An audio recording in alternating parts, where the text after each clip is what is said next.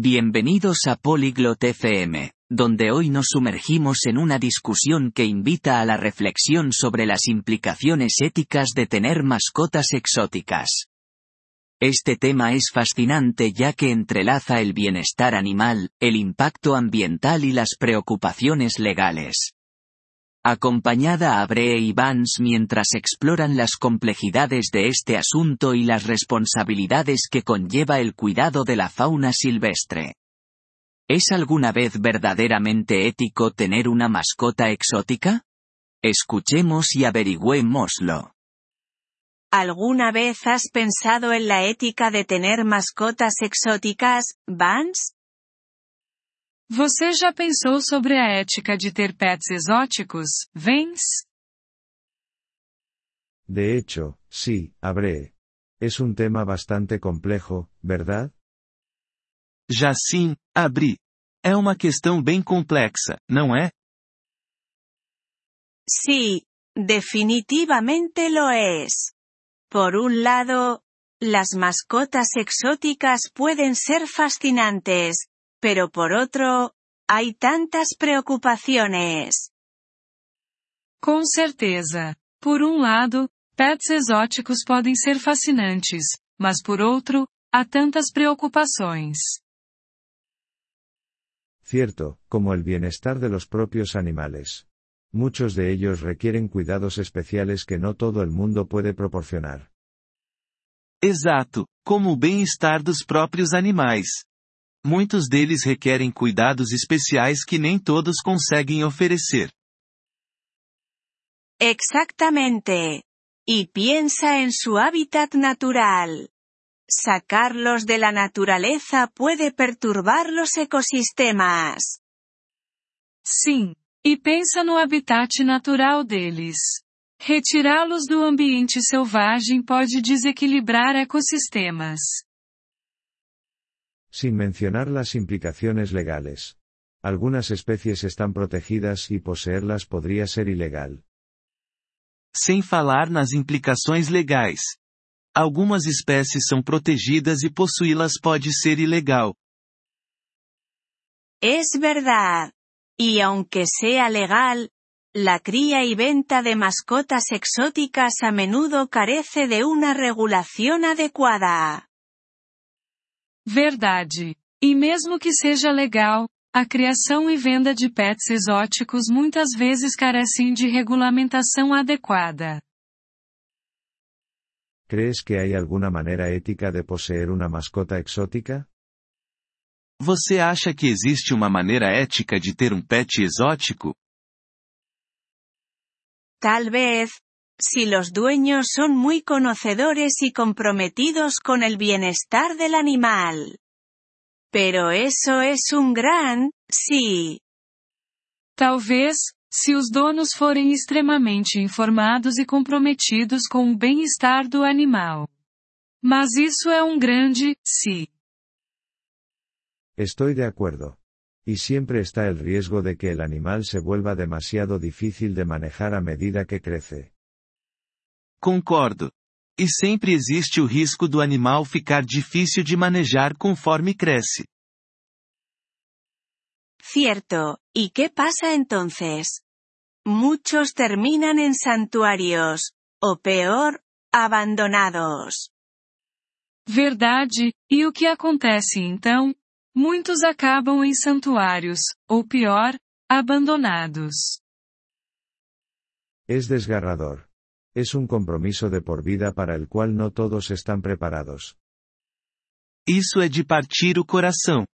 É um compromisso para a vida inteira que nem todos estão preparados para assumir.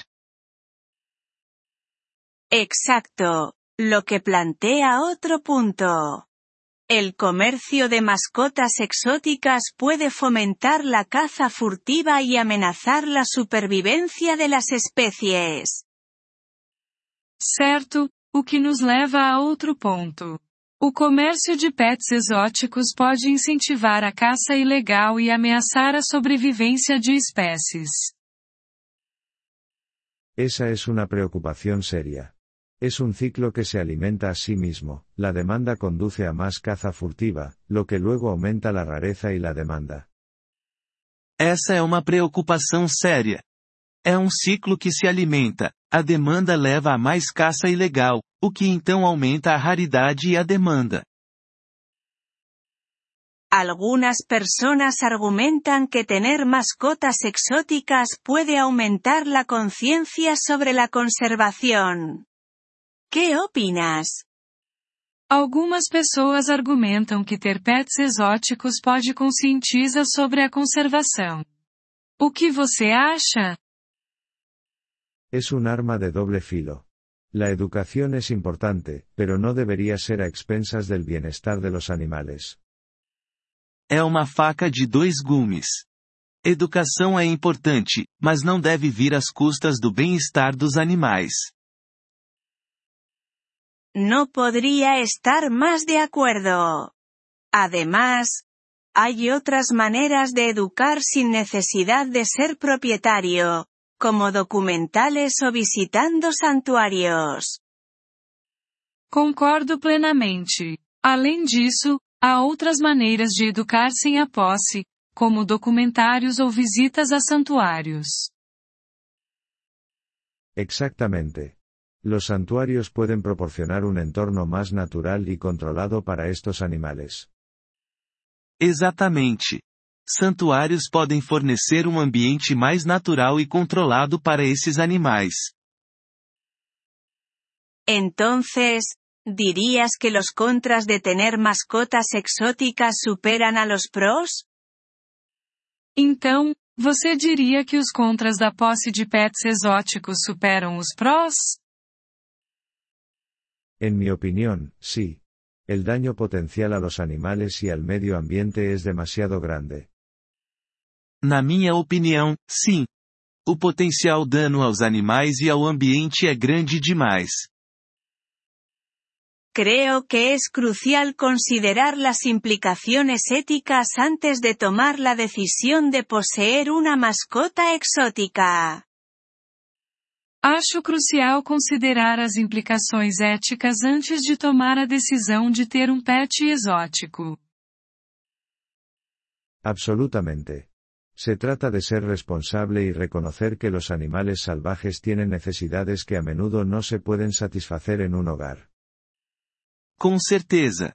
É sobre ser responsável e reconhecer que animais selvagens têm necessidades que muitas vezes não podem ser atendidas num ambiente doméstico. Bien dicho, Vance. Es un tema que realmente requiere una reflexión profunda y comprensión. Falou tudo, Vance. É um tópico que realmente exige reflexão profunda e compreensão. Y esperemos que debates como este puedan ayudar a los posibles propietarios a pensarlo dos veces y tomar decisiones éticas. E esperamos que discussões como esta possam ajudar os potenciais donos a pensar duas vezes e fazer escolhas éticas. Eso espero también. Después de todo, el bienestar de estos animales debería ser la máxima prioridad. Também espero isso. Afinal, o bem-estar desses animais deve ser a maior prioridade. Agradecemos seu interesse em nosso episódio. Para acessar o download do áudio, por favor, visite poliglote.fm e considere a possibilidade de se tornar um membro por apenas 3 dólares mês. Seu generoso apoio ajudará muito em nossa jornada de criação de conteúdo.